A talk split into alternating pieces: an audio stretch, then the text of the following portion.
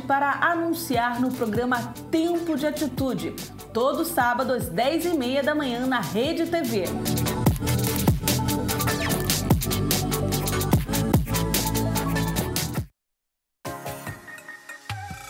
Conheça uma de nossas igrejas e venha fazer parte também dessa família.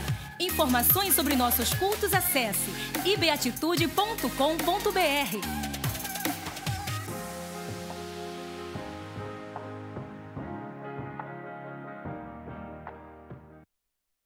Existe uma forma de você estar ainda mais próximo e conectado com a Igreja Batista Atitude em qualquer lugar do mundo. Através das nossas redes sociais, canal do Telegram e app, você não só fica informado, como acessa conteúdos especiais e tem em suas mãos materiais evangelísticos relevantes para desfrutar, compartilhar e abençoar. Siga as nossas redes sociais, ative as notificações, entre para o canal do Telegram e baixe agora o app.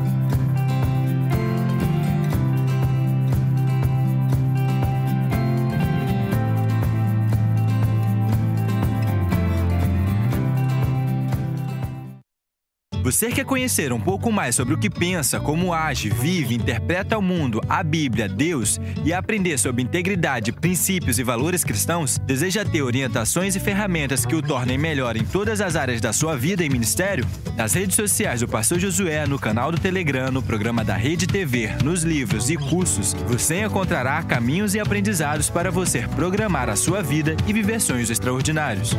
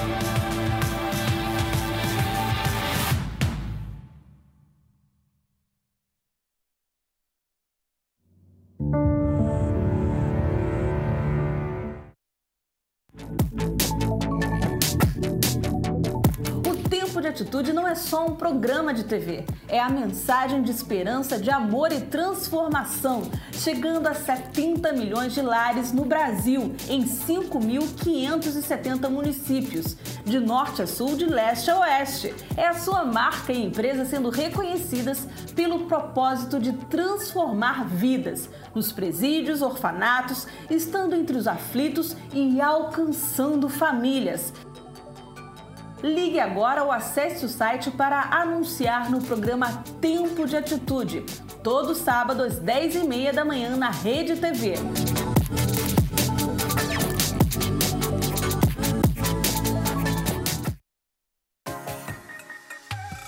Conheça uma de nossas igrejas e venha fazer parte também dessa família.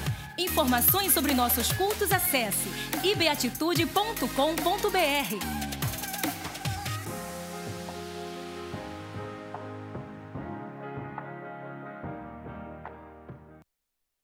Existe uma forma de você estar ainda mais próximo e conectado com a Igreja Batista Atitude em qualquer lugar do mundo. Através das nossas redes sociais, canal do Telegram e app, você não só fica informado, como acessa conteúdos especiais e tem em suas mãos materiais evangelísticos relevantes para desfrutar, compartilhar e abençoar. Siga as nossas redes sociais, ative as notificações, entre para o canal do Telegram e baixe agora o app.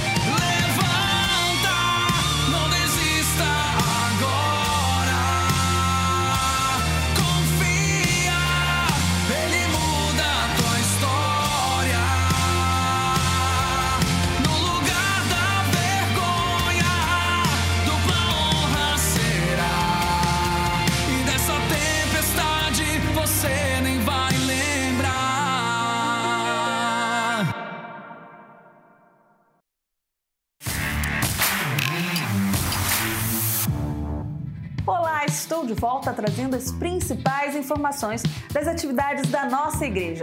Dá uma espiada e veja como foi o Fan Day que aconteceu no dia 17 de outubro.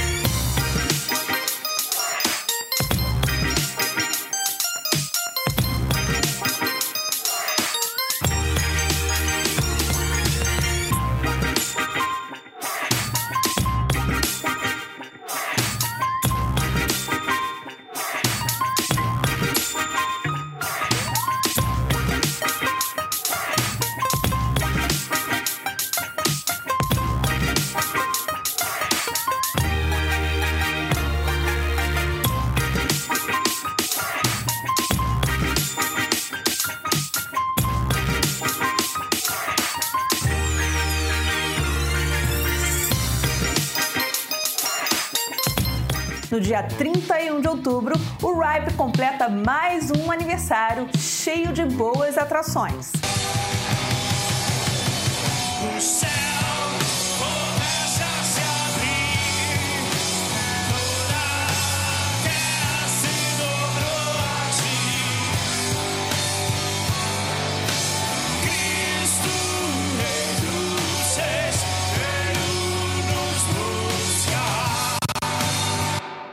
Chegando também o Congresso da Recepção no dia 14 de novembro. E o pastor Efraim tem um convite especial. Reserve a sua manhã. Olá pessoal, tudo bem? Estou aqui para te dar um recado. No próximo dia 14 de novembro, nós teremos um grande encontro da recepção da nossa igreja. Então, se você faz parte da recepção, prepare para o dia 14 a partir das 8h30 da manhã. Se você não faz parte ainda, venha também, venha conhecer esse ministério precioso que atua tão bem na nossa igreja. Amém? Que Deus te abençoe. Aguardamos você no dia 14. Já estamos na contagem regressiva para o evento mais esperado pelos jovens da nossa igreja, B1 Conference. Chegando o dia de Pentecoste, estavam todos unidos num só lugar. De repente veio do céu um som com um vento muito forte e encheu toda a casa na qual estavam assentados. E viram que parecia línguas de fogo, que se separaram e pousaram sobre cada um deles.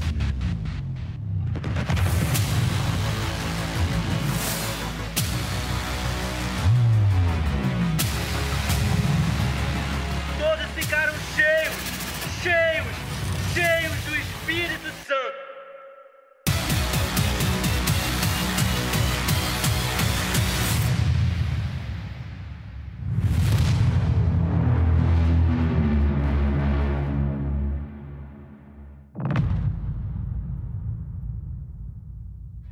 O culto da resposta traz na quarta-feira, dia 21 de outubro, Cristina Mel. A emoção que estou sentindo,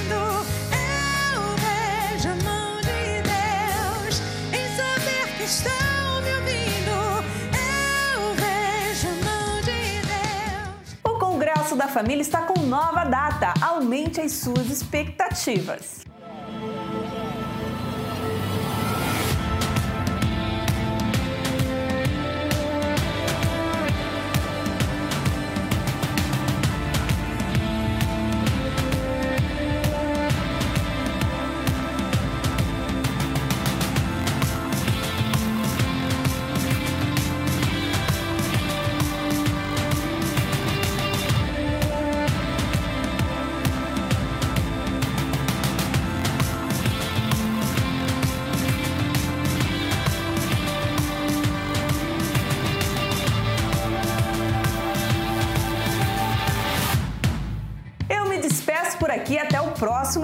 Informativo. Deus abençoe você. Em Atos 2, todos que estavam na casa foram visitados pela gloriosa presença do Espírito Santo. Só havia um desejo naquele dia conhecer o consolador prometido aos que crescem. Em Mateus 18, Jesus diz que quando estivermos reunidos em seu nome, ele estará conosco. A comunhão é a expressão visível da ação do Espírito Santo, derramando o amor de Deus nos nossos corações. Aqui estamos nós, sedentos, ansiosos pela doce voz do Espírito de Deus. Eu te convido a colocar-se de pé e adorar ao Senhor. Boa noite, igreja, graça e paz. Vamos aplaudir bem forte o nome de Jesus. Opa, soltaram um som aí. Quantos creem que Deus nessa noite vai nos abençoar de uma forma extraordinária? Dá um grito de vitória aí que eu quero ouvir. Não, isso aí, não, é, aí não, esse grito não passou do teto, irmãos. Tem que chegar no céu. Quem acredita que Deus vai nos abençoar hoje de uma forma extraordinária, dá um grito de vitória aí bem forte. Olhe para quem está do seu lado e diga assim: se prepare que a chapa vai esquentar, hein?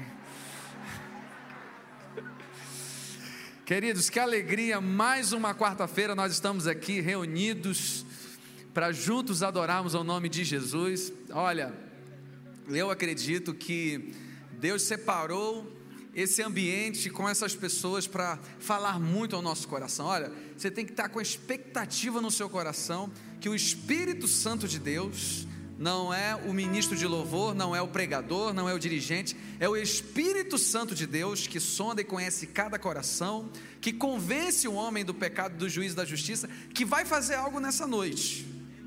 É Ele quem vai fazer. Então nós vamos orar pedindo e dando autorização para Ele fazer o que quer na nossa vida. Você pode fazer isso nessa noite?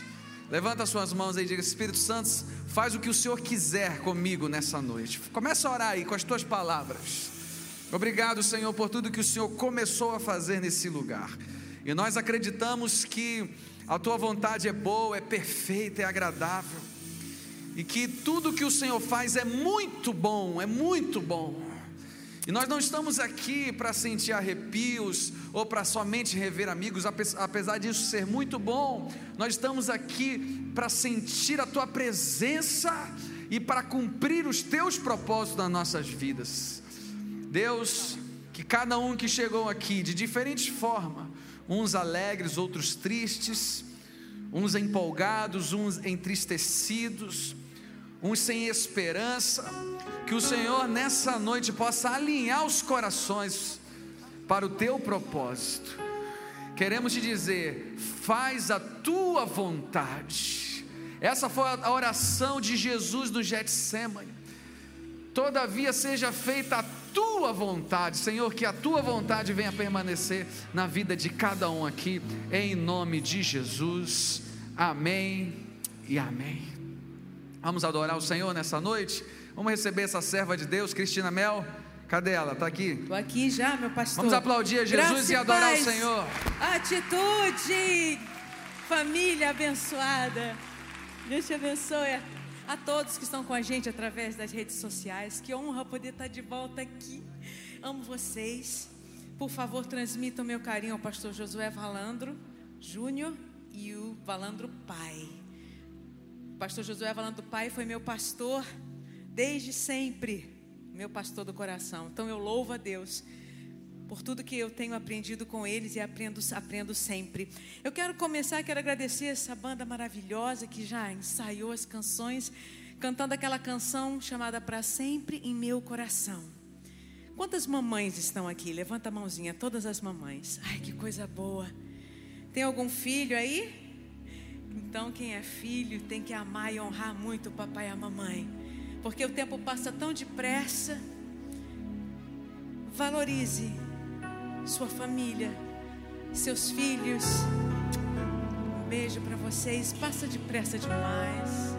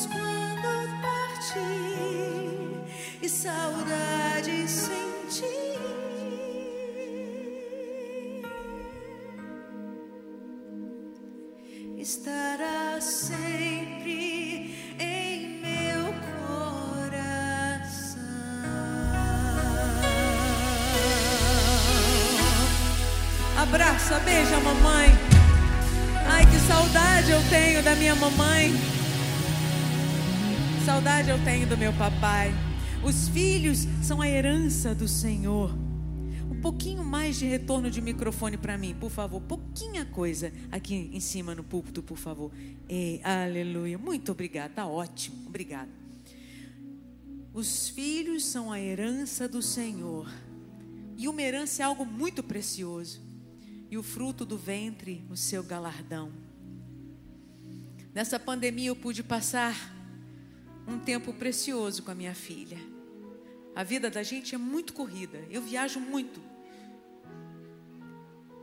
E acho que nesses 30 anos de ministério eu nunca tirei um mês de férias. Porque sempre quando eu viajava, tirava uns dois, três dias para descansar, mas era sempre um trabalho. E como é importante a gente ter tempo para descansar, tempo para a gente. Essa pandemia nos ensinou muita coisa. Nos ensinou que a gente precisa de muito pouco para ser feliz. Que o essencial não se compra com dinheiro. Que é tempo de olhar para a gente, para dentro da gente, e entender as nossas limitações, as nossas imperfeições, e saber que a gente fez o que a gente pôde. A gente fez o melhor que a gente pôde. E que as pessoas só dão aquilo que têm. Então foi um tempo também de perdão, de cura. Louva a Deus por isso, porque o Espírito Santo está aqui. Porque quando o Espírito Santo toca na gente, a gente nunca mais é igual. Mas quando a gente começa a ouvir a voz do mundo, a voz das redes sociais, a voz de pessoas, a gente às vezes está com a cabeça tão cheia que não consegue ouvir a voz daquele que está no controle da nossa vida. Não importa se o coração diz que não tem jeito, não importa se dizem que acabou, é apenas o começo de um novo tempo. Eu profetizo em nome de Jesus.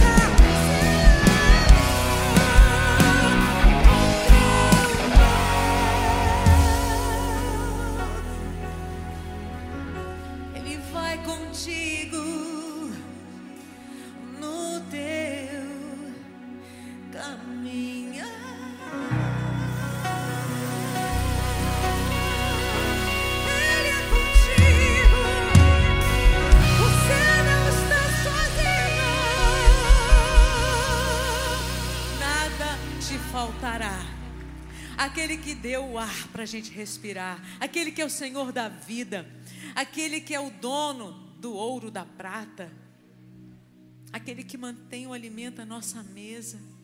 Muito obrigada, Senhor. Nós queremos te agradecer, porque o Senhor vai muito além das circunstâncias. O Senhor vai muito além do que pedimos ou pensamos. E às vezes, a gente deixa entrar na vida da gente pessoas erradas, situações erradas. A gente acredita, a gente confia, a gente se entrega e a gente se decepciona. A gente não pergunta ao Senhor, mas a gente quer fazer a nossa vontade. Senhor, só abençoa. Eu já planejei tudo, já sei de tudo. A gente pode fazer planos, mas a palavra final vem do Senhor. E às vezes, quando o Senhor fecha uma porta e a gente reclama, por que, Senhor? Eu queria aquilo. Eu queria aquele casamento, aquele namoro, eu queria aquele emprego. E a gente fica angustiado, porque a gente tem ansiedade em relação ao futuro. Mas o Senhor já está lá. O mesmo Deus que está aqui já está lá. Ele sabe o que falam quando você não está ouvindo. Ele conhece o som dos corações. Senhor, nós queremos dar lugar na nossa casa e na nossa vida para as pessoas que o Senhor tem para nós. Nos abre os olhos, nos faça ver, Senhor. Não deixe a gente se confundido pelas ilusões, que o coração é tão enganoso. Essa música diz assim: Mestre, tem lugar em minha casa, se quiser. Você já deu lugar para o Senhor no meio dessa pandemia, onde ninguém podia entrar nem sair? Senhor, o Senhor é bem-vindo na minha casa. O Senhor é bem-vindo no meu coração. O Senhor é bem-vindo na minha empresa. O Senhor é bem-vindo nos meus sonhos. Essa casa é tua, Senhor. Nossa vida é tua. Eu amo essa canção. Louva comigo.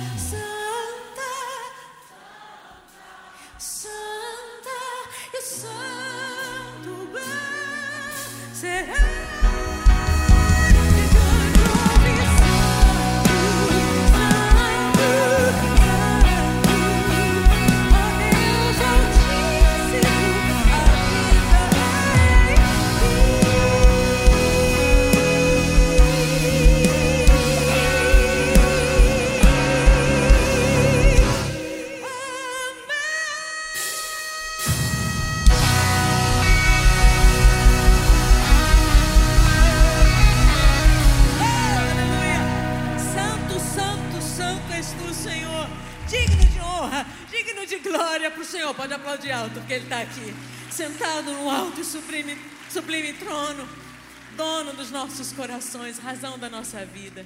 E por você, Deus estremece terra. Ele quebra as cadeias para te libertar. Esse é o teu Deus. Você é menina dos olhos de Deus. Você é amado de papai. Você tem pai, sim. Sabe quando eu perdi meu pai? Eu fiquei muito triste porque eu era completamente apaixonada por ele. E aí o Espírito Santo falou assim: Mas filha, quem disse que você não tem mais pai?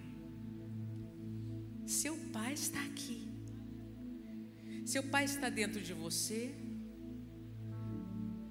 nas células, no jeito de andar, de falar. Esse queixinho é de papai. Mas eu sou teu pai e eu estou contigo. Eis que estarei convosco todos os dias até a consumação dos séculos. E não importa a dificuldade, venha a tempestade que vier, eu não abro mão de você, filho amado. Ele acalma, basta uma palavra só. Quantas vezes a gente está trancado no quarto chorando e acha que está sozinho, e aí ele entra naquele quarto e a gente sente aquele calor no coração, a gente sente o papai nos abraçando, tudo por você. Eu amo essa canção. Esse é o teu Deus.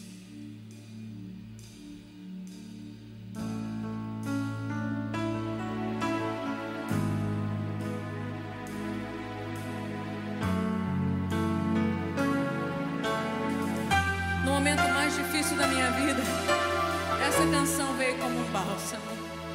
Receba esse amor de Deus. O sol se esconde sob o teu olhar e te obriga a enfrentar mais uma noite sem dormir.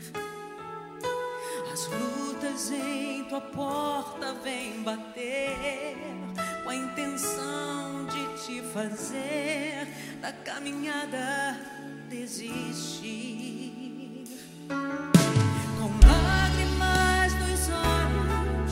Olhos, você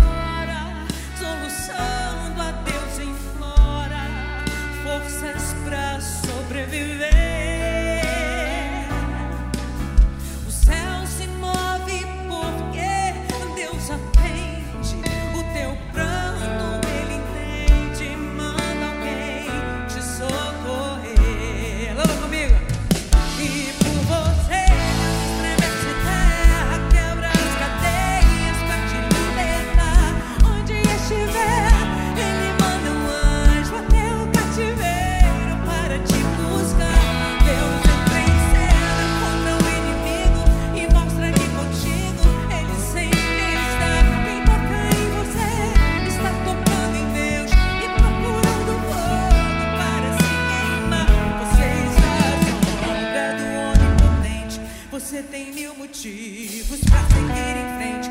Quem via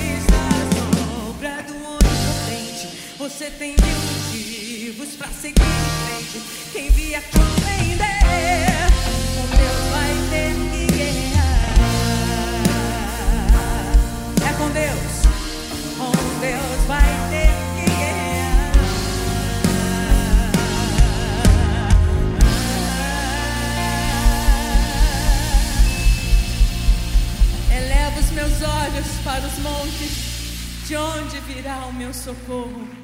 O meu socorro vem do Senhor. O meu socorro vem do Senhor que fez o céu e a terra. Não deixará vacilar o teu pé. Aquele que te guarda não cochilará. Eis que não cochilará, nem dormirá o guarda de Israel. O Senhor é quem te guarda. O Senhor é a tua sombra. De dia o sol não te ferirá, nem a lua de noite. O Senhor te guardará de todo mal, Ele guardará. O Senhor guardará tua saída e tua entrada, desde agora e para sempre. Amém? Não se esqueça de quem você é. Não se esqueça que esse é o Deus que te dá a resposta. Mas preste bem atenção, não é na hora que você quer nem na hora que eu quero. É no tempo dele. É do jeito dele. É na hora dele. Porque eu vejo a mão de Deus sobre a tua vida, tua casa, e a tua vida está na palma da mão do Todo-Poderoso. Então,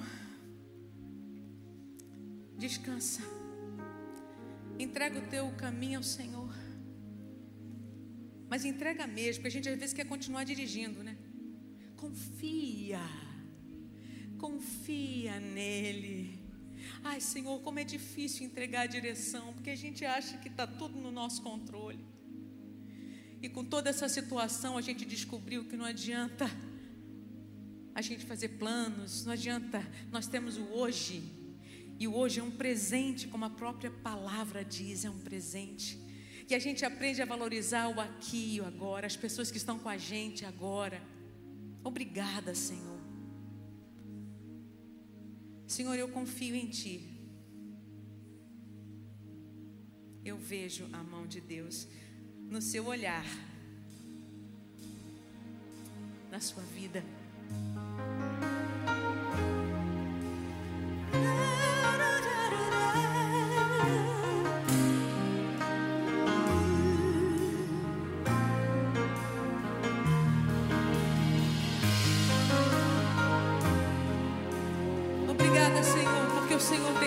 De nós.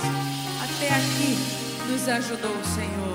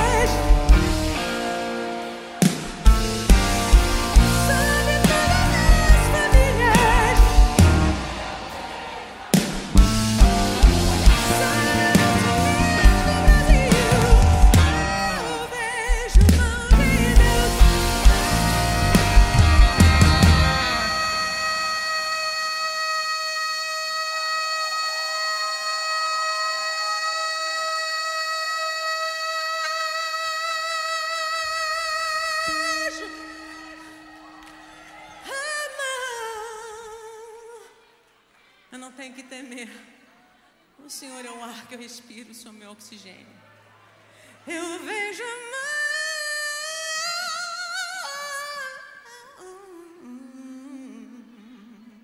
Sim, de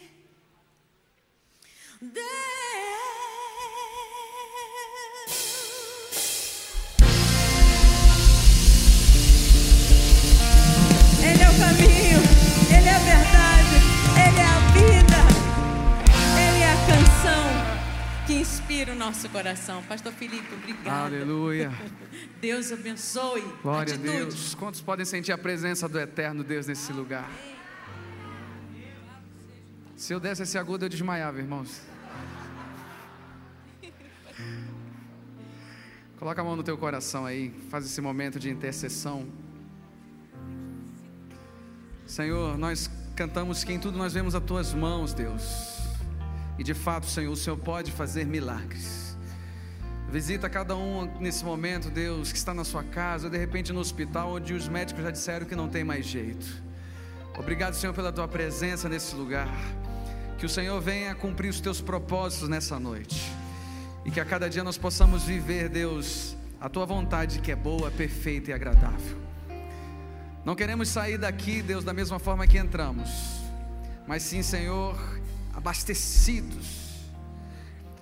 Assim como um celular que às vezes está com a carga baixa e a gente precisa de um carregador para deixar 100%, assim faz conosco nessa noite, Deus. Recarrega as baterias para que possamos viver de fé em fé, de glória em glória, de vitória em vitória. Abençoa cada um que está aqui nessa noite. Obrigado pela tua presença, em nome de Jesus. Amém. Aplauda bem forte a Jesus, Ele está aqui nessa noite.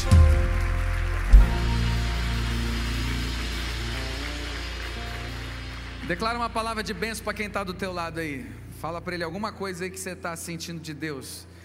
Que Deus te abençoe muito, que você seja vontade de abraçar, né, irmão? Vocês estão com uma vontade de abraçar que eu sei. É. Eu também estou. Mas você falando uma palavra já está abençoando. Pode sentar. Tem vídeo aí? Só, não solta ainda não, só um instantinho.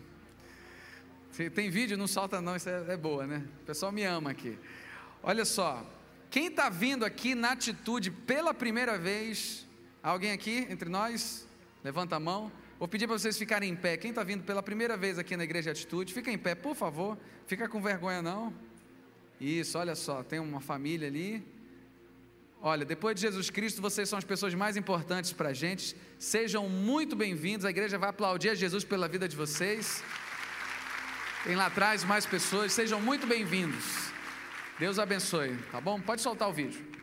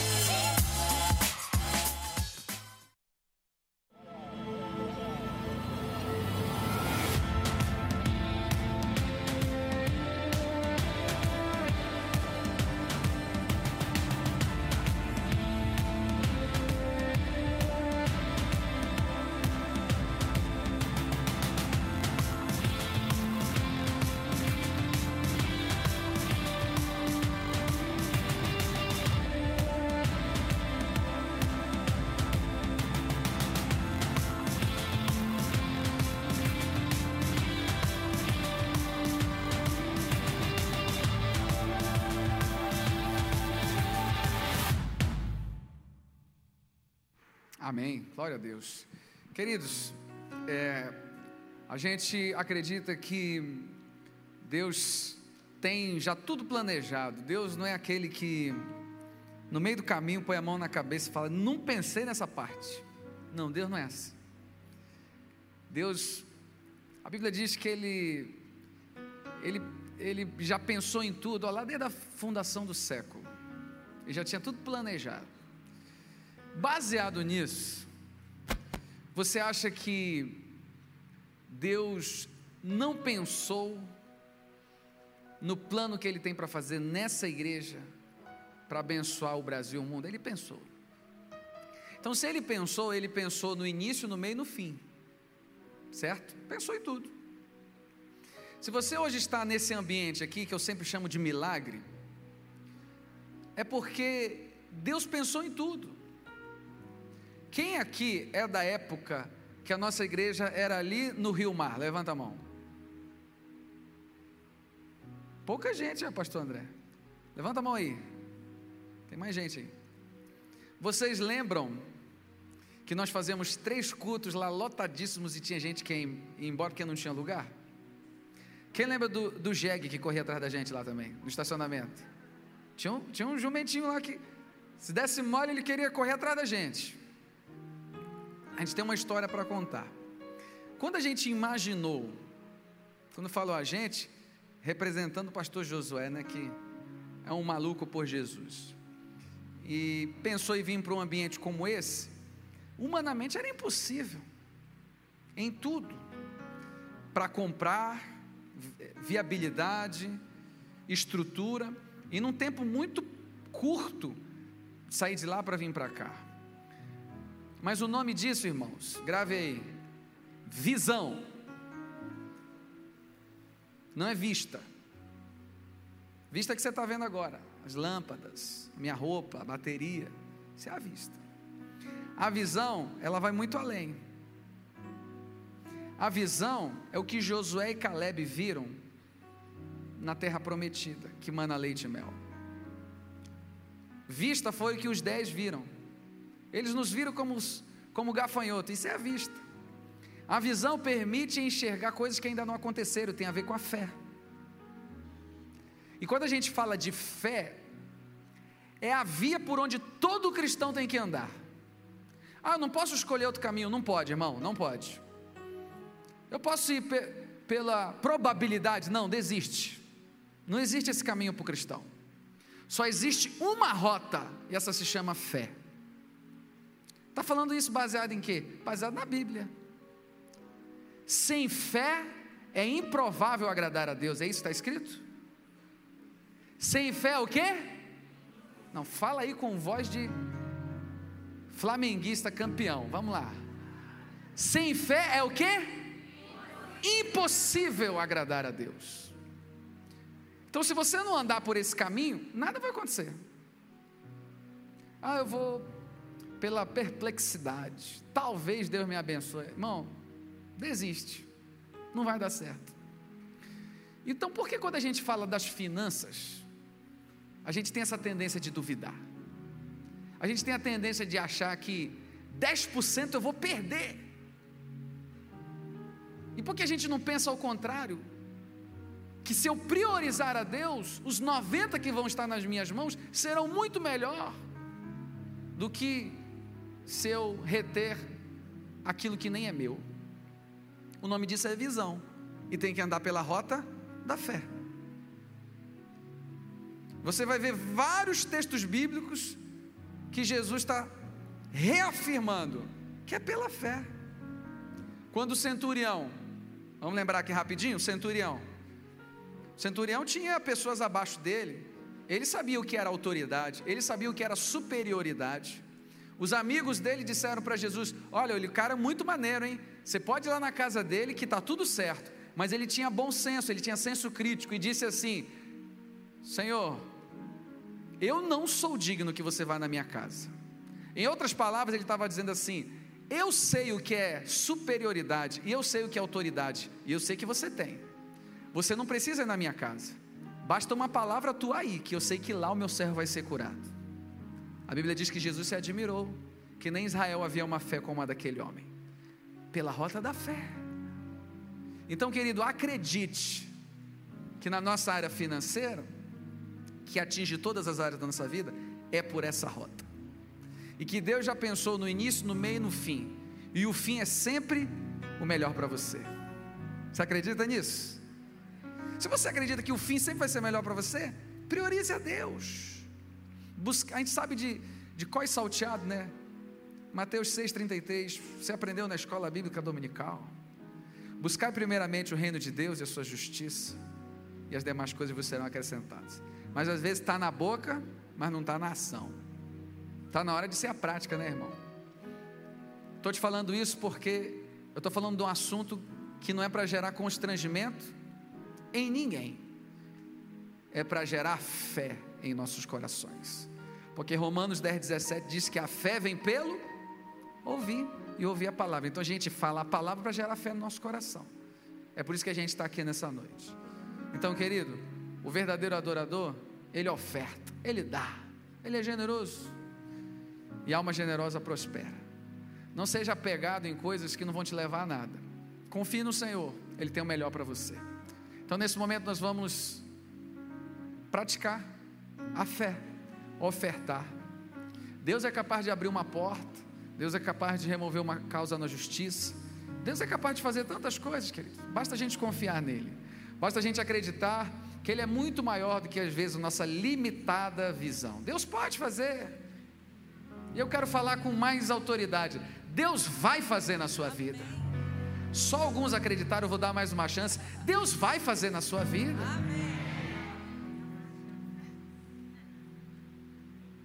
Deus ainda no mês de outubro vai te surpreender. Vou dar mais uma chance para você dar um glória aí de, de verdade. Deus ainda nesse mês de outubro vai te surpreender. Coloca a tua fé em ação. Dízimo é 10%. Ah, foi a igreja evangélica que inventou? Não, está na Bíblia. Você sabia que a única área na Bíblia que Deus se permite ser desafiado era financeira? Ele diz assim: E fazei prova de mim, se eu não vos abrir a janela dos céus, e derramar sobre vós bênção tal. Então, queridos, Deus quer nos abençoar. Ele já nos abençoou, basta a gente cumprir o princípio da semeadura. Tudo que você planta, você colhe.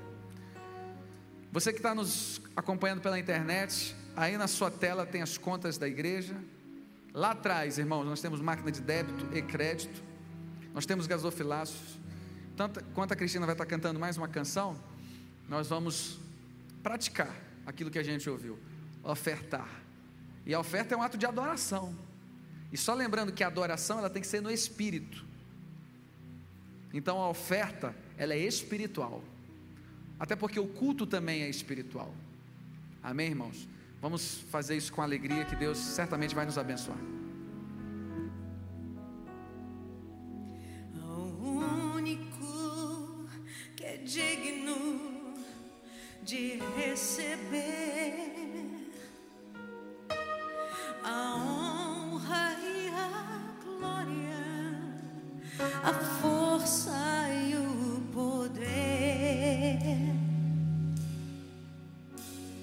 Ao Rei eterno, imortal, invisível, mas real, a Ele ministramos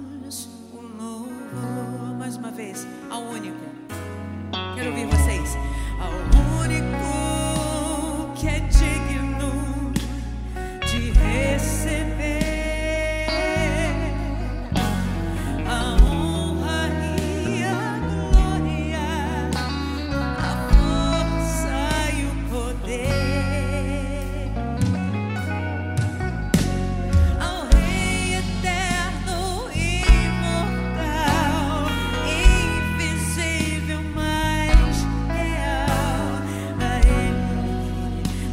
ministrar.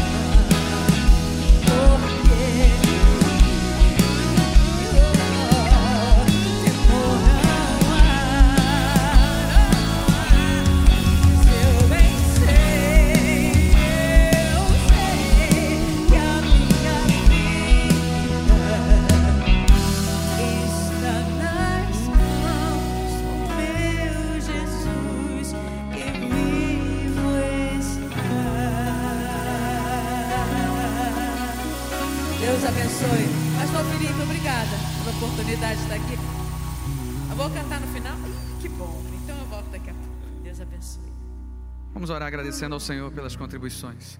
Pai, muito obrigado por cada um que generosamente ofertou, devolveu o seu dízimo. Abençoa as pessoas que estão em casa.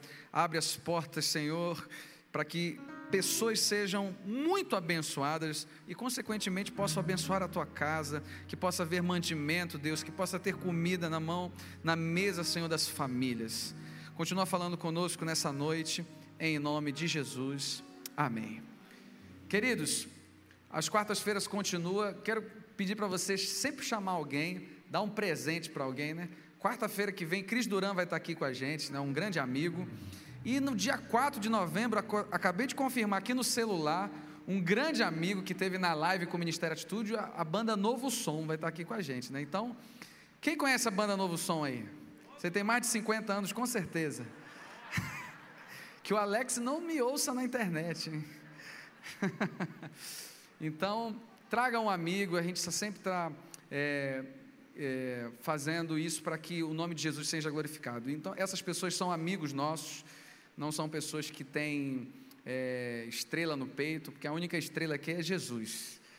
E eu tenho certeza que Deus sempre tem é, planos a cumprir na nossa vida. E hoje nós vamos estar ouvindo um camarada que eu sou fã dele, prega demais. E aproveitem bem ele, que daqui a pouco ele vai estar em Portugal. Vamos aplaudir a Jesus pela vida do pastor André. Eu estou falando é sério. Daqui a pouco você vai, vai ligar a internet e falar, deixa eu ouvir o culto lá de Portugal para ouvir ele pregar. Então aproveita que ele está aqui com a gente. E eu tenho certeza que Deus vai falar muito ao seu coração. Amém? Pastor André, fica à vontade. Glória a Deus. Boa noite, queridos, tudo bem? Como a igreja está linda, está cheia, que bom. Né? Quando a gente vê o povo de Deus animado e sedento da palavra de Deus. Abre sua Bíblia na, na carta aos Tessalonicenses, 1 Tessalonicenses, capítulo 5. Quem está com a sua Bíblia aí? Deixa eu te falar um negócio. Celular não é Bíblia não, tá? Celular tem a Bíblia dentro dele, mas não é Bíblia não. Isso aqui que é Bíblia, isso aqui, ó. Muito prazer, Bíblia. Tô brincando, irmão, pode ver no seu celular. Fique à vontade. 1 Tessalonicenses 5, versos 16 a 18. Não sei se tem aí no Data Show. Você que está em casa, acompanhe com a gente também. Diz assim a palavra de Deus: Alegrem-se sempre, orem continuamente, deem graças em todas as circunstâncias, pois esta é a vontade de Deus para vocês em Cristo Jesus. Vamos ler de novo. Alegrem-se sempre, orem continuamente, deem graças em todas as circunstâncias, pois essa é a vontade de Deus para vocês em Cristo Jesus. Meus amados, que o Senhor abençoe essa palavra nos nossos corações, amém? Quando nascemos de novo, o desejo de agradar a Deus é algo que vem naturalmente no nosso coração. Você não precisa nem fazer força, isso acontece naturalmente. Quando nascemos de novo, nós queremos entender a vontade de Deus. O que alguém não, algumas pessoas não entendem é que essa vontade de Deus não é algo difícil de encontrar ou de se realizar. Alguns encaram a vontade de Deus como algo misterioso, como algo que só alguns conseguem entender, mas não é isso que a palavra nos diz. Através de um relacionamento íntimo com Jesus Cristo, a vontade de Deus se torna quase que instintivamente um desejo de- para todos os crentes. Um desejo para você. A vontade de Deus não é complicada. A vontade de Deus, muitos me pedem às vezes para orar, dizendo, pastor, é, eu quero saber a vontade de Deus para minha vida. E eu frequentemente vou dizer para ele assim, querido, eu já sei qual é a vontade de Deus para você. Eu não preciso orar por isso.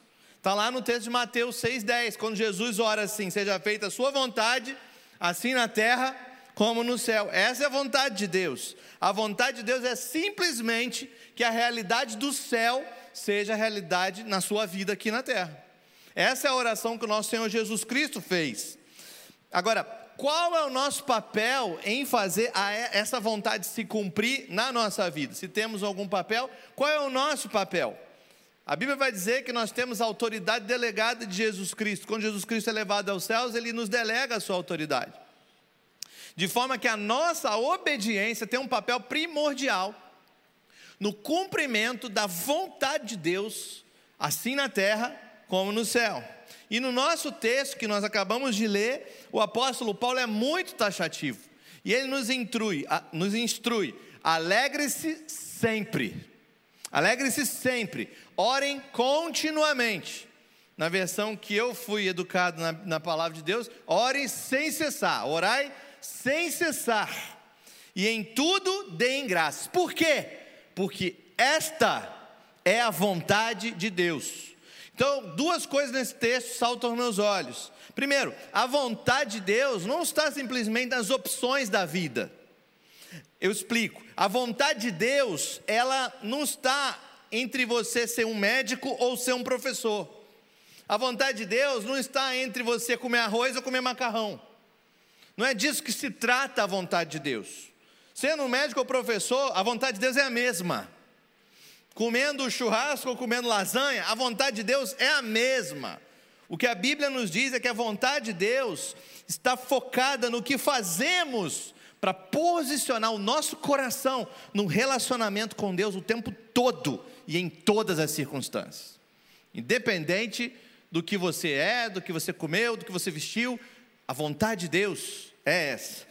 Outra coisa que a gente aprende nesse texto: se alegrar, orar e ser grato o tempo inteiro são atos da nossa vontade. Alegrem-se, orem, sejam agradecidos. São atos da sua vontade, que, particularmente em tempos difíceis, em tempos de fraqueza, em tempos de incerteza, exigem de nós uma atitude de fé. Não é fácil. Não é fácil se alegrar sempre, orar sempre e dar graças em tudo em tempos complicados, em tempos difíceis, em tempos de incerteza.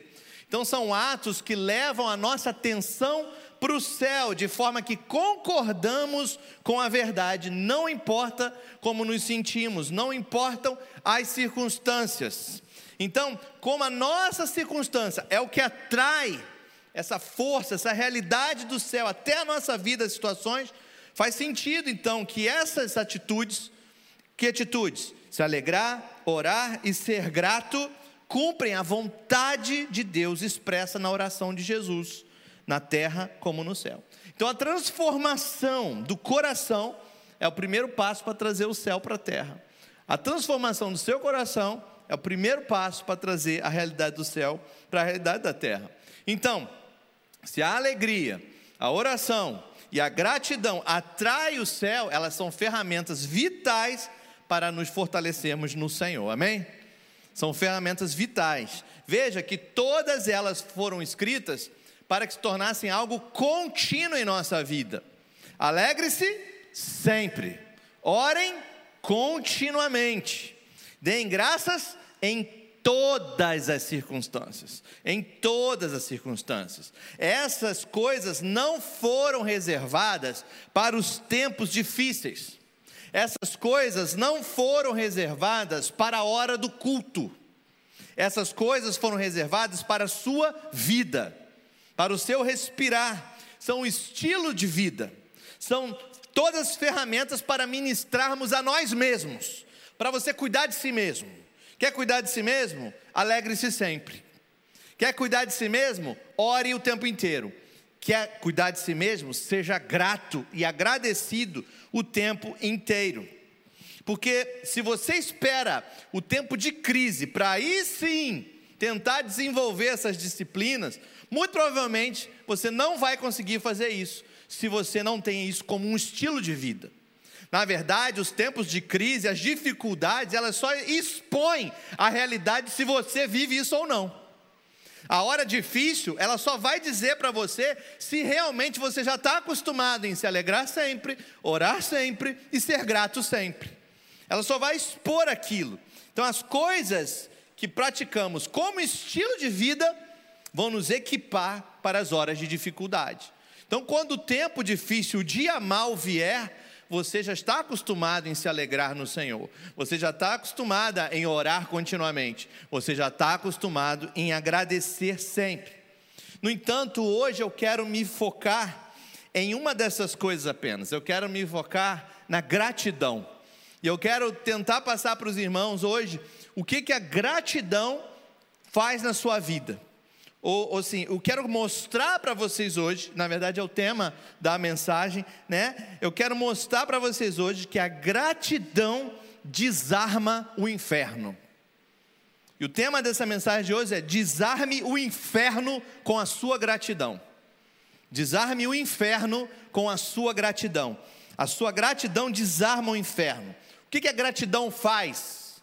O que, que a gratidão faz na sua vida?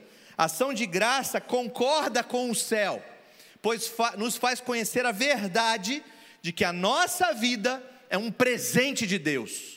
Nos faz conhecer a verdade de que Deus é soberano sobre todas as coisas. Quem vive uma vida grata, quem vive uma vida de agradecimento, de gratidão em todas as circunstâncias, entende que você só está vivo porque Deus assim o permite e que você está debaixo da mão de um Deus que é soberano sobre todas as coisas. Em outras palavras, Deus nunca é pego de surpresa. Você pode ser pego de surpresa, Deus não. Ele é soberano. Por isso você tem condição de agradecer sempre, de dar graças sempre. Deus é extravagantemente generoso. Ele é generoso. E a vida que Ele nos deu para viver não foi uma vida de sobrevivência mas uma vida de abundância, uma vida de bênçãos. Esse é o nosso Deus. Mas a não ser que reconheçamos que temos a nossa vida como um presente de Deus, a não ser que reconheçamos o que nos foi dado, nunca vamos ser capazes de experimentar isso como estilo de vida. Então precisamos reconhecer os presentes de Deus em nossa vida para nos tornar apropriadamente gratos ao Senhor. Imagine uma manhã de Natal. Existem pessoas que têm essa, essa tradição de colocar o presente debaixo da árvore e só na manhã de Natal as pessoas vão lá e pegam. Na minha casa não é assim, a gente é apressadinho, então a gente já dá o presente à meia-noite, né? Mas tem gente que aguarda, né? Vai dormir e de manhã tá lá o presente. Imagina numa manhã de Natal, você passou os últimos dias é, comprando e escolhendo presente para cada membro da sua família. E deu um trabalho danado, porque você queria comprar o presente apropriado, que, que fizesse jus à personalidade daquela pessoa, o que ele gosta, o que ele espera, o que ele que, falou para você que ele queria. Então você foi lá e comprou exatamente o que ele precisava, o que tinha a ver com ela, o que tinha a ver com ele. E você colocou todos os presentes lá, deu um trabalho danado. Você não poupou gastos, mas você comprou tudo de qualidade. E está tudo embrulhado debaixo da árvore. Mas quando a sua família começa a pegar os presentes na árvore, um ignora o presente. O outro abre o presente, mas começa a usar de forma errada. O outro, ele até segura o presente na mão, mas não abre o embrulho. E para piorar tudo, para piorar tudo, nenhum deles toma conhecimento de que os presentes são seus. Então, você consegue perceber como esse tipo de reação vai prejudicar o seu relacionamento com os seus parentes? Como você vai ficar decepcionado? Como vai ser complicado? Você consegue perceber como isso vai ser danoso? E infelizmente, queridos, infelizmente é assim que muitos cristãos respondem aos dons de Deus, aos presentes de Deus, às dádivas de Deus. Por exemplo, aos dons do Espírito Santo, a tudo que o Espírito Santo te dá, te deixa disponível para a sua vida. E muitas pessoas falham em, em, em, receber o que Deus tem oferecido a elas, porque elas ou não entendem o presente, ou não sabem como usá-los, ou as duas coisas. Que não conseguem perceber que existe um Deus bondoso e generoso te dando presentes todos os dias da sua vida. Todos os dias não, todas as horas da sua vida. Todas as horas não, todos os minutos, todos os segundos da sua vida. O Senhor Jesus vai dizer: nenhum fio de cabelo cai da sua cabeça sem que Ele permita. Então o Senhor Deus, Ele garante que tudo funcione ao seu redor. Ele te traz aqui em segurança, Ele faz o seu intestino funcionar enquanto você está sentado aí. Ele faz o seu, o seu sistema imunológico funcionar, se fortalecer. Ele cuida do seu, dos seus amados. Ele está o tempo todo, como a, a irmã Cristina falou, o guarda de Israel não pisca. Ele não dorme. Os olhos do Senhor estão sobre você. E isso é um presente maravilhoso, que só isso deveria ser o suficiente para você ter uma vida de gratidão. Uma vida de gratidão. Deus nos dá dons e presentes por duas razões. Primeiro, Ele nos dá para nos fazer prósperos e bem-sucedidos, ou seja, para te abençoar, porque Deus é abençoador. Se tem um lugar que a bênção venha de Deus, não vem de outro lugar, bênção vem de Deus. Bênção vem de Deus. Segundo lugar, Ele te dá presentes e dons para demonstrar o seu amor para você, como se fosse um convite para um relacionamento com você. Como se Ele te convidasse a um relacionamento, através dos presentes que Ele lhe dá. Então, quando praticamos gratidão como estilo de vida, é como se estivéssemos reconhecendo os dons que recebemos do Senhor, que vieram por duas razões: nos abençoar e nos convidar para um relacionamento de amor. Mas o que acontece, pastor, se eu não viver uma vida de gratidão? O apóstolo Paulo, escrevendo aos Romanos, no capítulo 1 da sua carta, ele vai dizer que quando não vivemos a nossa vida de gratidão, na verdade nós abandonamos a realidade de quem nós somos.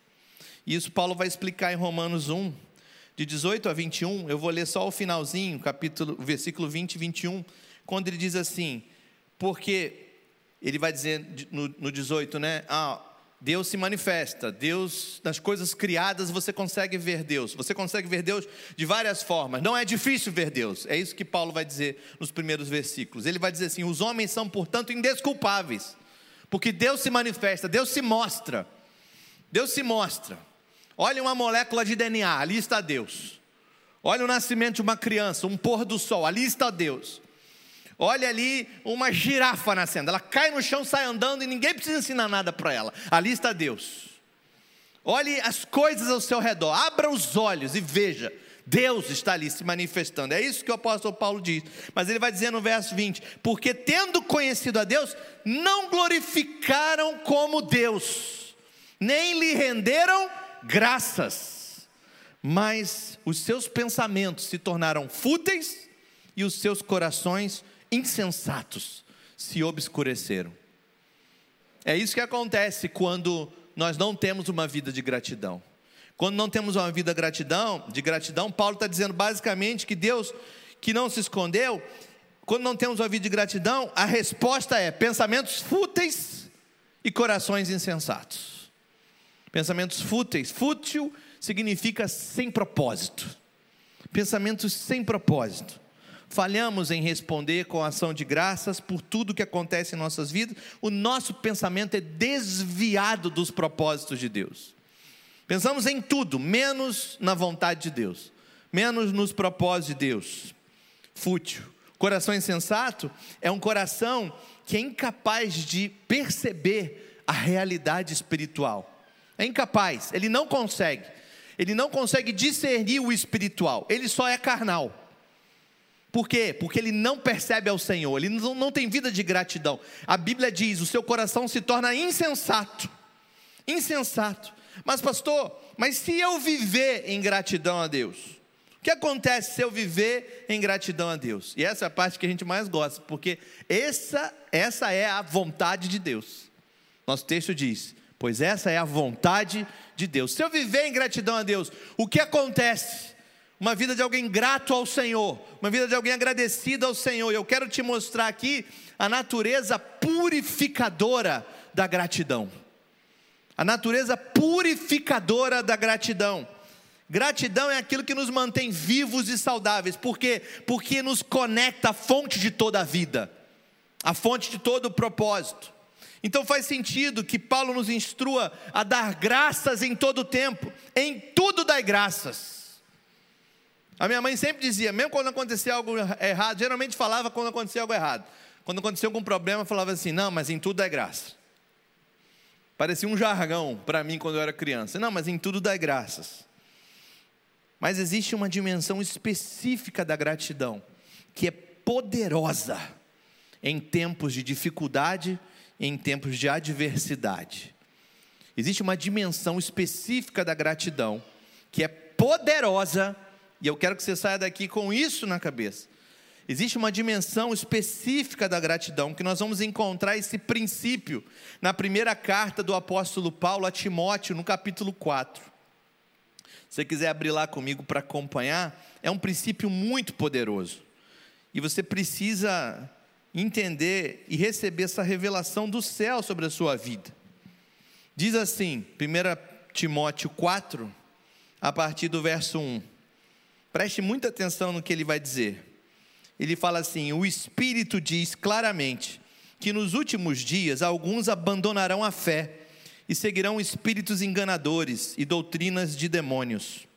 Tais ensinamentos vêm de homens hipócritas e mentirosos. Têm a consciência cauterizada e proíbem o casamento e proíbem o consumo de alimentos que Deus criou para serem recebidos com ação de graças, pelos que creem e conhecem a verdade.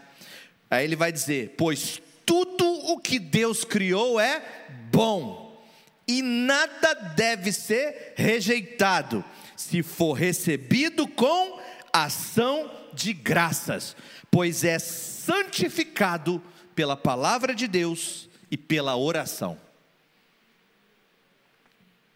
Vamos lá, tem um mistério aqui. Vamos explicar esse texto. É muito importante que você tenha muita atenção agora. A comida, a comida do que ele está falando aqui, a comida foi um assunto de grande controvérsia na igreja primitiva. Por quê? Porque os judeus tinham muitas comidas que eles não comiam. E muitas cidades da Ásia, que eram alcançadas pelo Evangelho, tinham comidas sacrificadas aos ídolos, oferecidas aos ídolos. Então tinha muita controvérsia: pode comer, não pode, se tiver sido oferecido ao ídolo e tal.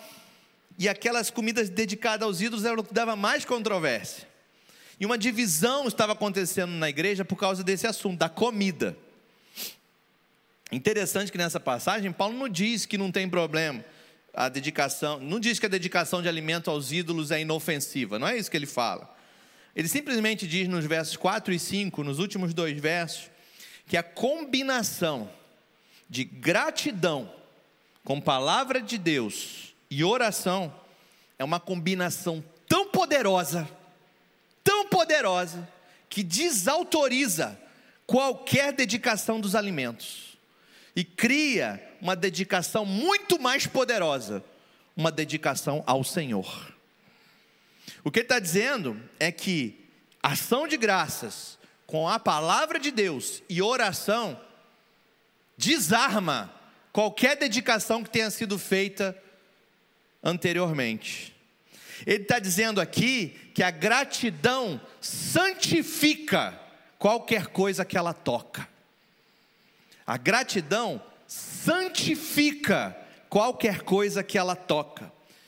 Veja, queridos, santificação é um assunto significante em toda a palavra de Deus, em todas as escrituras mas ela tem dois jeitos de aparecer na Bíblia.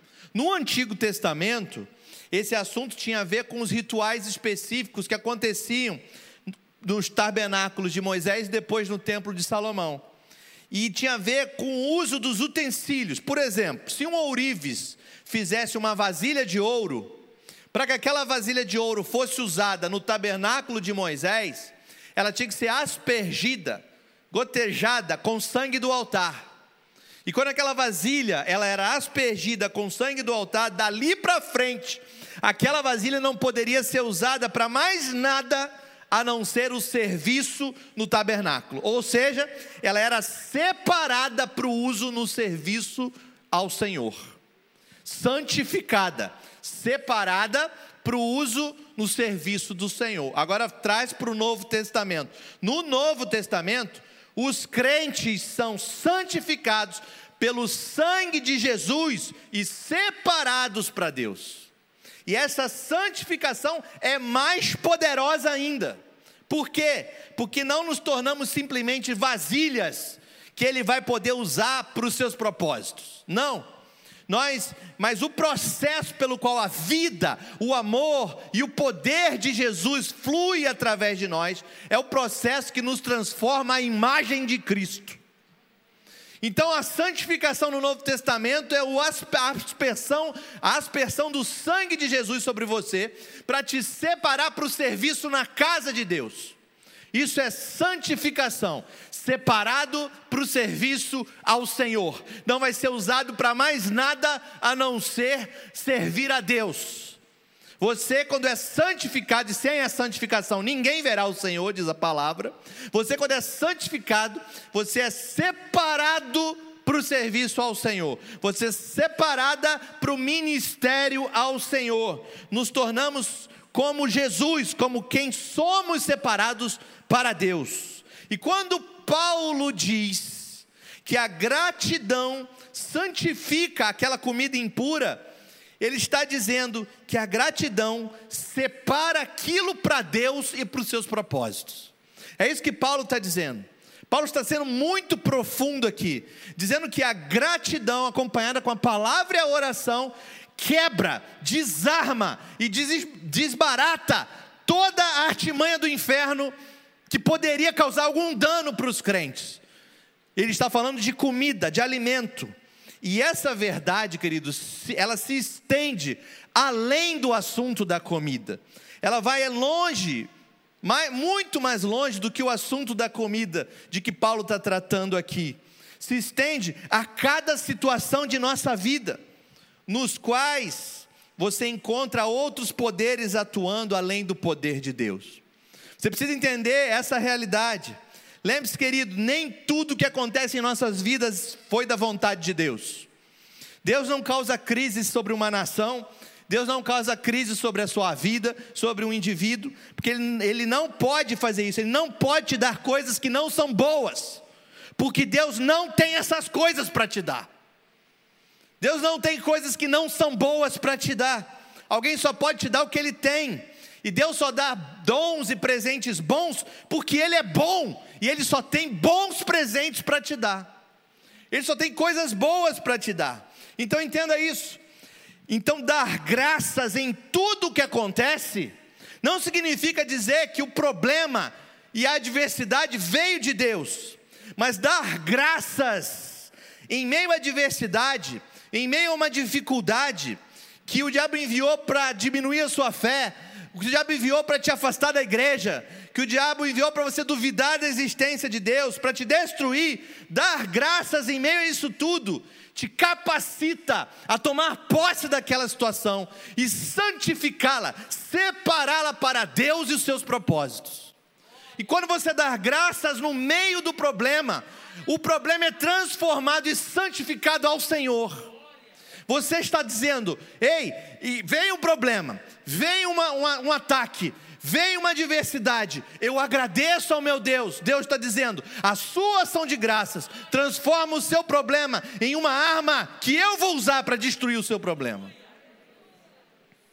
Quando você dá graças, a arma que o inimigo queria usar para tirar você do seu propósito divino é colocada em suas mãos e se transforma naquilo que te traz para perto do propósito de Deus. Jesus declarou que ele nos enviou com a mesma missão que Deus enviou ele. E 1 João 3,8 diz que Deus enviou Jesus ao mundo para destruir as obras do diabo. Foi por isso que Jesus foi enviado ao mundo para destruir as obras do diabo. E você também foi enviado ao mundo para destruir as obras do diabo. Gratidão realiza a justiça de Deus. Quando o inimigo é destruído por aquilo que ele queria te usar para te destruir. Só de saber, querido, que nós podemos participar da destruição dos propósitos do diabo, já nos deveria nos mover para o lugar de gratidão. Você nunca mais deveria sair dali. É o lugar de gratidão, é ali que você destrói, é ali que você acaba, desarma o inferno. É no lugar de gratidão.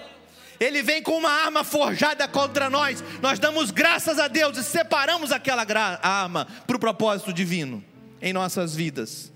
É por isso, querido, que nenhuma arma forjada contra nós prosperará. É por isso, querido, que ele vem por um caminho e foge por sete caminhos. É por isso que a esposa santifica o seu marido não crente em casa, porque ela agradece a Deus e ela santifica ele. A sua gratidão transforma todas as armas do inferno em armas do céu. É a sua ação de graças, é o seu louvor, é a sua adoração, a sua gratidão. Você desarma o inferno toda vez que você se levanta em louvor e adoração àquele que vive eternamente. E é por isso que a sua boca aberta em louvor e gratidão faz o inferno se calar. Que quando um servo do Senhor começa a louvar e adorar e agradecer, no meio da gratidão, o inferno treme, ele se cala, ele diz: O que lançamos vai voltar contra nós, porque o Deus deles é todo-poderoso, ele luta por eles. É por isso que Isaías, lá em Isaías 42, diz: Cantem ao Senhor um novo cântico seu louvor desde os confins da terra. E no verso 13 ele vai dizer: Se você fizer isso, o Senhor sairá como um homem poderoso, como guerreiro despertará o seu zelo, e ele triunfará sobre os seus inimigos. É por isso, querido, que o diabo gritava desesperado lá no Calvário. O diabo gritava desesperado, ele diz: Eu não estou acreditando no que eu estou vendo. Lá no Calvário, o filho do homem, Jesus de Nazaré, o diabo gritava: desça da cruz, salve-se a si mesmo. Isso é uma arma forjada contra você para te matar. Você não vai amaldiçoar o seu Deus e morrer. Você não vai abandonar isso tudo. Você não vai descer da cruz. Você fez tudo por eles. Você deu a sua vida por eles. Você curou eles. Você multiplicou o pão para eles. Você deu a sua vida inteira para eles. E ele gritava: desça, desça daí, desça da cruz. Essa é a maior arma que eu tenho contra você. Não libere perdão, Jesus. Não carregue os pecados do mundo todo, Jesus. Não seja obediente a Deus. Não suporte a vergonha da cruz. Não transforme essa humilhação em fonte eterna de salvação. Não faça isso, Jesus. E é por isso, queridos, que a cruz do Calvário, feita para matar Jesus, foi santificada e transformada na arma mais poderosa do mundo para destruir os planos do inferno. E é lá que os nossos pecados são cancelados. E é lá que a artimanha da serpente do Éden é desbaratada. É lá que o filho do homem vence e vence eternamente. Porque ele, com coração grato ao Senhor, disse: Seja feita a sua vontade e não a minha. Foi lá que a arma forjada do inferno para matar o filho do homem foi transformada na alma que te dá arma que te dá eternidade, na arma que te dá vida eterna. Porque Jesus já sabia do princípio que o apóstolo Paulo foi escrever a Timóteo, quando ele disse: toda arma forjada não vai prosperar. Eu vou ser grato. Eu vou ser grato. Eu vou mudar o meu coração. Toda arma que chegar a mim, toda situação que chegar a mim, eu vou louvar a meu Deus. Toda situação que alcançar o meu coração, eu vou transformar essa flecha do inimigo que vem numa arma contra o inferno, através da minha atitude de gratidão. Essa é a natureza da guerra espiritual. Isso é entrar em guerra espiritual. É quando você recebe a pior notícia do mundo como quando eu recebi a notícia da minha esposa: Amor, vão operar o pulmão da nossa filha. E tinha um culto de domingo para eu ir. Eu estava arrumado. E eu falei: Eu vou para o culto. Eu vou cantar. Eu vou me alegrar na presença daquele que vive eternamente. Eu vou louvar ao meu Deus. Porque não importam as circunstâncias, eu te louvarei. Ainda que a figueira não floresça eu me alegrarei no Deus da minha salvação. Eu me alegrarei em todas as circunstâncias. Em todas as circunstâncias. E eu te pergunto, querido, num coração que se alegra sempre, que ora continuamente, em tudo dá graça, há lugar para depressão? Há lugar para ansiedade? Há lugar para medo? porque essa é a vontade de Deus em Cristo Jesus. Alegrem-se sempre, orem sem cessar, conversem com Ele o tempo inteiro, fala com teu Deus, Ele é teu Criador, Ele é soberano, te deu tudo que você tem. Tudo de errado que vier, você santifica e transforma no propósito de Deus. Ele consegue transformar qualquer situação em benefício para a tua vida. Eu não sei o que você está passando hoje. Eu não sei a aflição que você está passando. Eu não sei o medo que chega no seu coração. Eu não sei a expectativa que às vezes vem na nossa mente. As probabilidades de coisas ruins que podem acontecer. Mas o Senhor Jesus, um dia orando ao nosso Deus, disse: Eu não peço que os tire do mundo, mas eu peço que os livres do mal. O Senhor Jesus fez uma oração, querido, e fez por você. E ele orou ao Pai, dizendo: Livra eles do mal. Por isso que o Espírito Santo, ao inspirar o salmista, fez o salmista escrever: Os anjos do Senhor acampam-se ao redor dos que os temem e os livra. Mas é um coração grato, é um coração que reconhece Deus em todas as coisas, é um coração que sabe receber o presente, desembrulha o presente, usa o presente bem usado, aproveita o presente, se deleita no presente, agradece o presente. É esse tipo de coração que agrada o coração de Deus. É por isso que quando o salmista escreveu o salmo do número 100, ele disse: Celebrai com júbilo ao Senhor, todos os moradores da terra.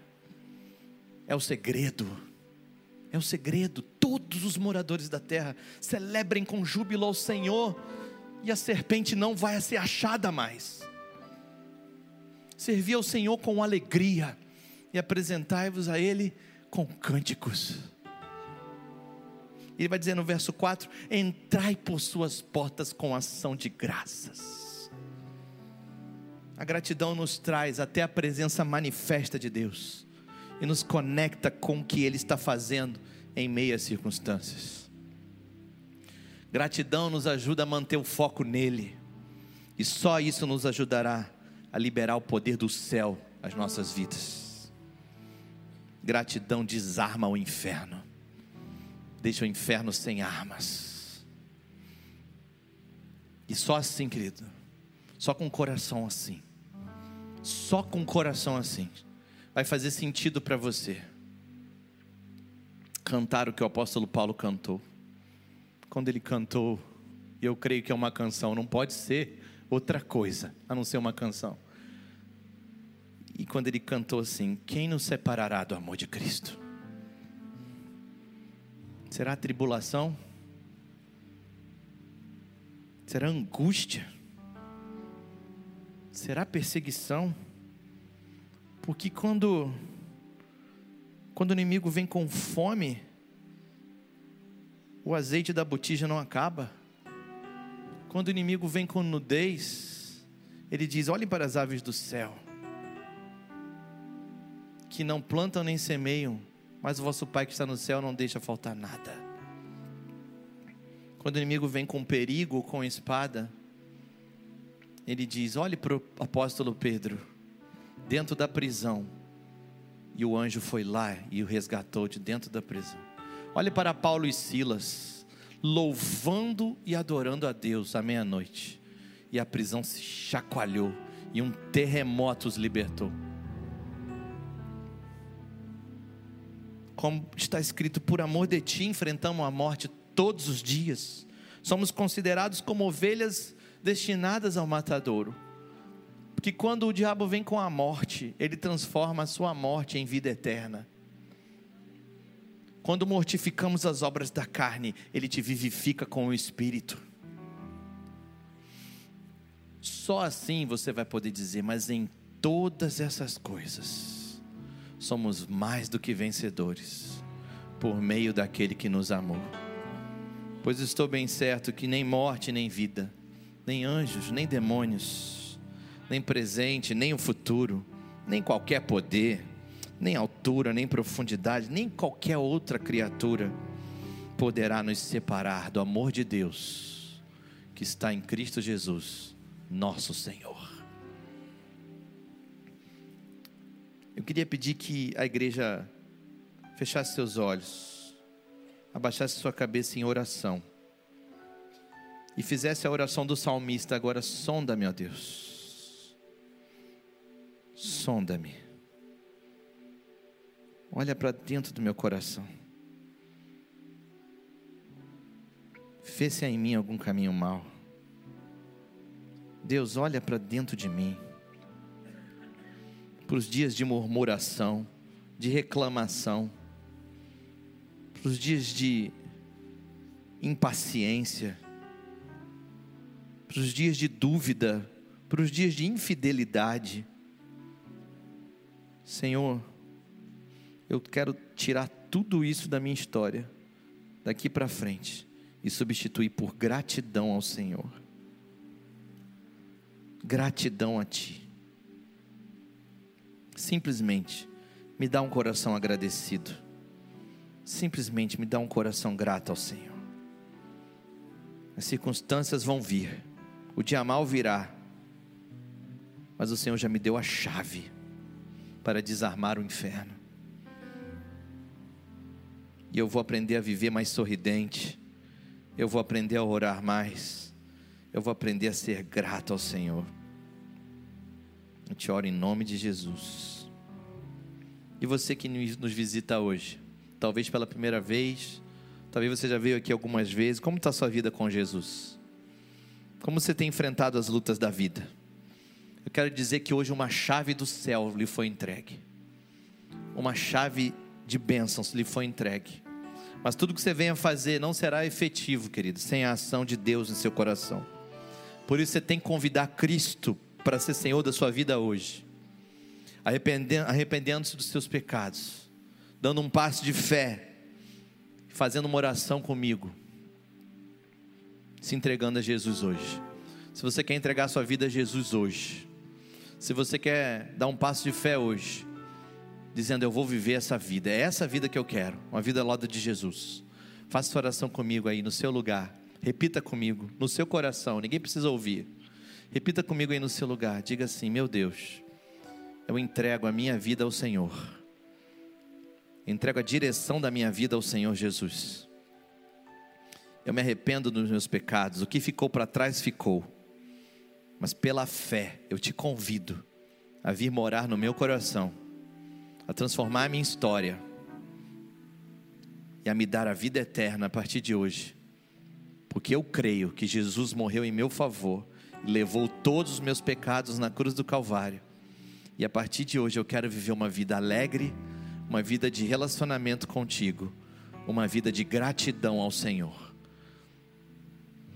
A partir de hoje, eu quero viver uma nova vida ao teu lado, Senhor. Eu te oro no nome de Jesus. A igreja continua orando com a cabeça baixa, intercedendo pela sua vida. E eu quero perguntar: alguém que hoje fez essa oração, dizendo: Eu quero Jesus no meu coração, levante sua mão bem alto e abaixe em seguida, eu quero te abençoar. Deus te abençoe, Deus te abençoe, Deus te abençoe, Deus te abençoe, Deus te abençoe, Deus te abençoe, querido. Aqui na minha esquerda tem alguém? Deus te abençoe, minha amada. Mais alguém aqui? Dizendo: Eu quero Jesus no meu coração. Eu quero Jesus na minha vida. Eu quero entrar nesse lugar, nessa dimensão com Deus. Tem alguém em casa assistindo pela internet que quer receber a Jesus? Escreva aí no nosso chat. Eu recebo a Jesus. A mensagem te impactou também. Você recebeu essa mensagem. Foi feita por Deus para você. Eu quero pedir a todos aqueles que levantaram a mão e querem receber uma oração agora especial. Fique de pé no seu lugar. Fique de pé no seu lugar e a nossa equipe de oração vai até você e vai orar, vai te encontrar. Podem ir. A equipe de recepção, pode ficar de pé. Quem levantou a mão dizendo eu quero receber a Cristo, pode ficar de pé que nós vamos. Isso, Deus te abençoe. Pode ficar de pé. Teve mais gente aqui. Nós vamos orar pela sua vida. Aqui à minha direita, aqui o casal. Podem vir.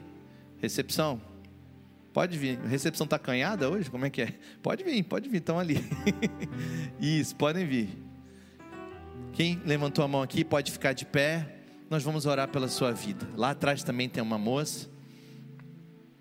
Isso, fique de pé aí no seu lugar. Para receber essa oração da fé, oração da salvação. Pode ficar de pé, fique envergonhado não. Nós estamos aqui para orar pela sua vida. A igreja está intercedendo por você agora. Esse é um momento de batalha espiritual, de guerra espiritual. Esse é um momento de guerra pela tua mente, pelo teu coração. Jesus está falando, filho, dá-me hoje o teu coração. Eu quero o seu coração, quero um coração grato. Eu não quero simplesmente que você saia com uma chave espiritual, com uma teoria teológica. Eu quero que você saia com a sua vida transformada. E isso o discurso do pastor André não pode fazer. Só o meu espírito pode fazer. Você precisa se entregar ao Espírito Santo de Deus hoje. Nós vamos ter mais uma canção para terminar? Vamos? Irmã Cristina? Vamos louvar o Senhor. Eu quero convidar a igreja a ficar de pé. Que é bom a gente agora esticar um pouquinho, né? E louvar com os pulmões cheios, em nome de Jesus.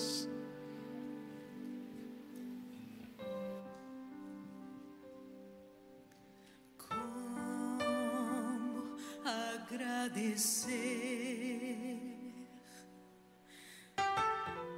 pelo bem que tens feito a mim, que vem demonstrar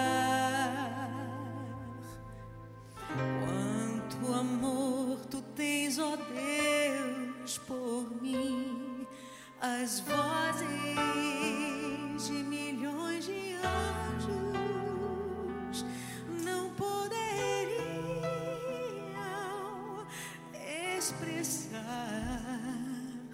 a gratidão do meu pequeno ser hum, que só pertence a ti, igreja.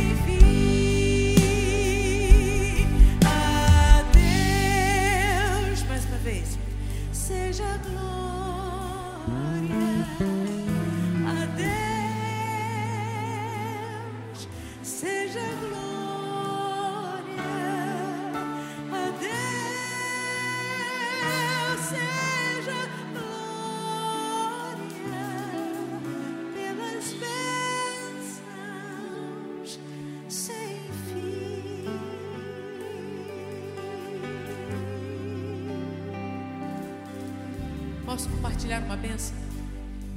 Eu disse que hoje eu ia cantar minha canção nova aqui, na Atitude. Mas eu não vou cantar a canção hoje aqui, porque ela vai ser lançada na primeira semana de novembro.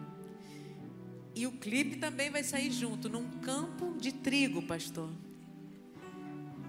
Onde a colheita foi feita naquele dia.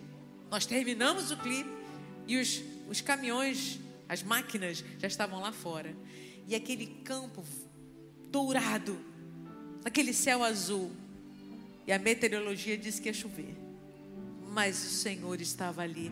E é profético. Eu digo para você que o seu campo está repleto, pleno, cheio de trigo.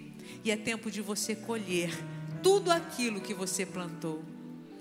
Deus realiza sonhos. Essa canção é do Leandro Borges. Ele mandou um beijo, um abraço bem carinhoso para todos vocês. Um abraço do Senhor também, Pastor Felipe, Pastor Josué.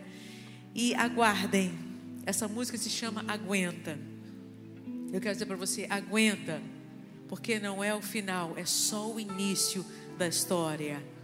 Aguenta, você não morre agora. Pelas bênçãos sem fim.